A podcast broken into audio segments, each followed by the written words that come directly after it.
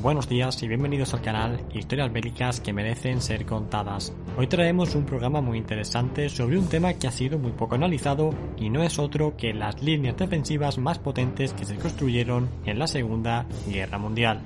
Es realmente complicado analizar cuál fue la más efectiva debido a que, como vamos a ver a lo largo de este vídeo, aquellas en las que más dinero y trabajo se invirtió fueron precisamente las que menos tardaron en caer y no todas fueron atacadas con la misma intensidad. Por último, hay que tener en cuenta que algunas líneas resultaron muy efectivas ya no por los recursos invertidos en ellas, sino por los ríos o montañas naturales que se aprovecharon. Bien y dicho esto, comencemos con el vídeo. Debido a lo que acabamos de explicar anteriormente, vamos a verlas de forma cronológica en base a su actividad en combate y al final estableceremos cuál fue la más eficaz, la más costosa y la más inútil. Y la primera que vamos a ver no es otra que la línea finlandesa Mannerheim, llamada así en honor a su mariscal de campo, que contuvo con gran firmeza al ejército soviético cuando estos atacaron a finales de 1939. Esta línea estaba construida en el istmo de Karelia, al norte de Leningrado, aprovechando una serie de lagos que hay en ella, extendiéndose por aproximadamente unos 120 Esta defensa se componía de una línea de trincheras apoyada por unos 200 nidos de ametralladoras con construcción algo rudimentaria camufladas en el terreno. Al contrario que otras defensas que vamos a ver a continuación, como por ejemplo la línea Maginot o el muro atlántico, la línea Mannerheim no se basaba en la sucesión de gigantescos búnkers y líneas de diente de dragón. Esta defensa confiaba más bien en el entorno y en los accidentes geográficos para su eficacia. De esta manera, los finlandeses aprovecharon elementos tales como árboles caídos y gigantescas piedras para situar las posiciones defensivas. Todo ello se complementó con el perfeccionamiento de las técnicas de camuflaje que permitían aprovechar al máximo tales núcleos fortificados.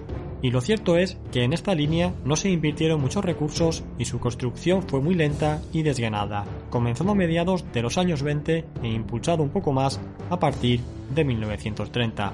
Finalmente, cuando los soviéticos invadieron Finlandia a finales de 1939, en la conocida Guerra de Invierno, esta línea obtuvo su protagonismo aguantando la ofensiva soviética durante dos meses. Esta línea contó con el apoyo de la propaganda de guerra que ambos bandos hicieron de ella, exagerando de manera notable la extensión y la magnitud de la línea Mannerheim. La justificación finlandesa era obvia, pues buscaban elevar la moral de sus tropas, creando más expectativas de éxito entre los soldados.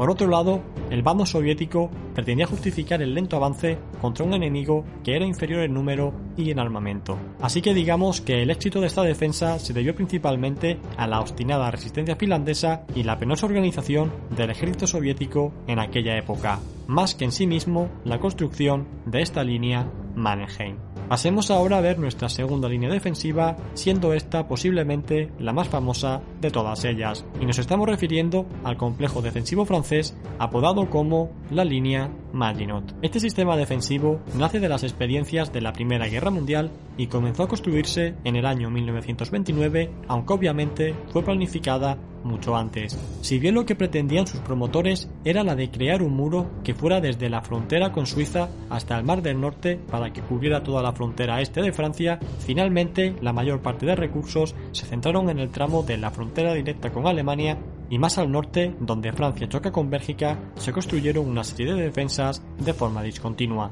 La línea Maginot propiamente dicha, construida en la frontera con Alemania, se extiende por aproximadamente 500 kilómetros. Para su construcción se emplearon más de 16 millones de metros cúbicos de hormigón y 150.000 toneladas de acero. Se calcula que aproximadamente costó unos 75 millones de dólares de la época, lo que equivale hoy en día a más de 1.350 millones. Los objetivos de estas defensas eran los siguientes. En primer lugar, poder defender un territorio utilizando menos tropas que las que se habían empleado en la Primera Guerra Mundial y que los soldados contaran con unas condiciones mucho más favorables. En segundo lugar, se pretendía ganar tiempo ante un posible ataque alemán para movilizar a los máximos soldados posibles mientras que los alemanes estarían frenados en la línea Maginot.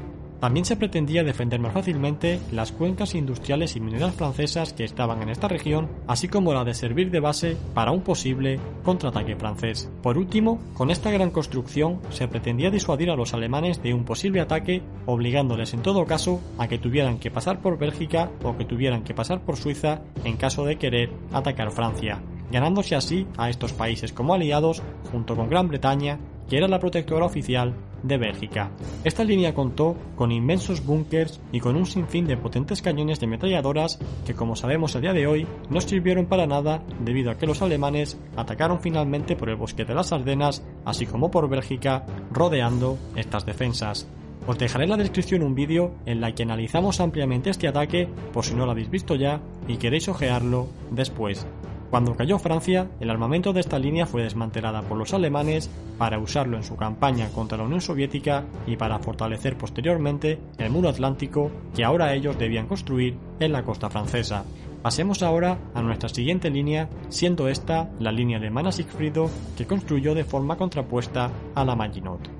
Esta defensa se construyó por la frontera alemana con Francia, Bélgica y Holanda a partir de 1938 y aunque se invirtieron recursos en ellas, sus objetivos eran más propagandísticos que otra cosa, pues mientras que los militares franceses se habían quedado estancados en la mentalidad de la Primera Guerra Mundial, la forma que habían diseñado los estrategas militares alemanes para hacer la guerra era bien distinta y no necesitaban apoyarse en ninguna defensa fija. A pesar de todo esto, la línea Siegfriedo se extendió a lo largo de 630 kilómetros y se construyeron más de 18.000 búnkers, numerosos túneles y trampas para tanques. Además del uso propagandístico, el objetivo militar era poder recurrir a una defensa favorable en caso de que los franceses y los ingleses les atacaran mientras ellos estuvieran ocupados en el este. Este ataque nunca se llegó a producir como tal, y lo que simplemente se produjo fue que los franceses llevaron a cabo una pequeña incursión cuando los alemanes estaban luchando en Polonia, pero fue de muy poca magnitud y rápidamente regresaron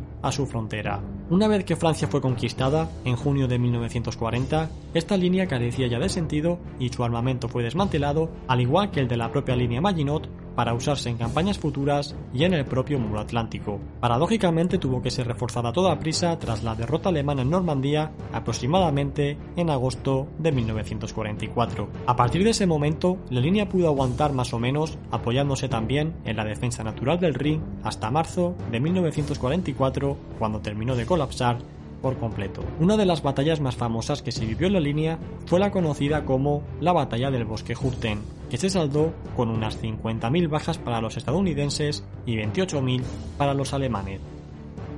Las siguientes líneas que vamos a ver son las ubicadas en Italia, siendo la primera de ellas la línea Gustav, que tuvo su protagonismo a finales de 1943 y principios de 1944 en el sur de Italia.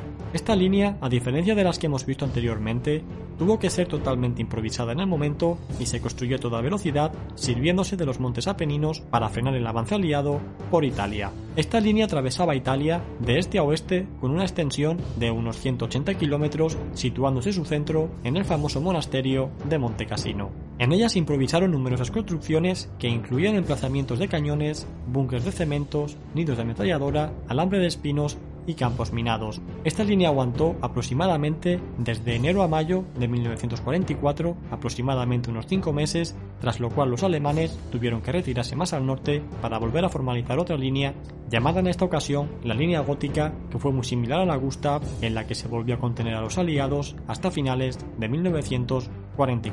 Tras esto, se fueron sucediendo todo un entramado de líneas que aguantaron hasta el final de la guerra en abril-mayo de 1944. Y finalmente, veamos la sexta línea de nuestro top, siendo esta la del conocido Muro Atlántico.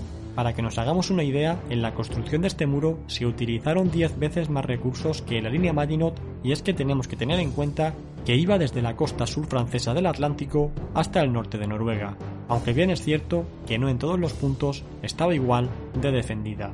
Hicimos ya un vídeo en el que analizamos ampliamente esta construcción, que os dejo también en la descripción por si queréis verlo con más detalle, pero lo cierto es que a pesar de que su construcción comenzó en 1942, no fue hasta la llegada de Rommel aproximadamente un año antes del desembarco en Normandía cuando comenzó de verdad a reforzarse.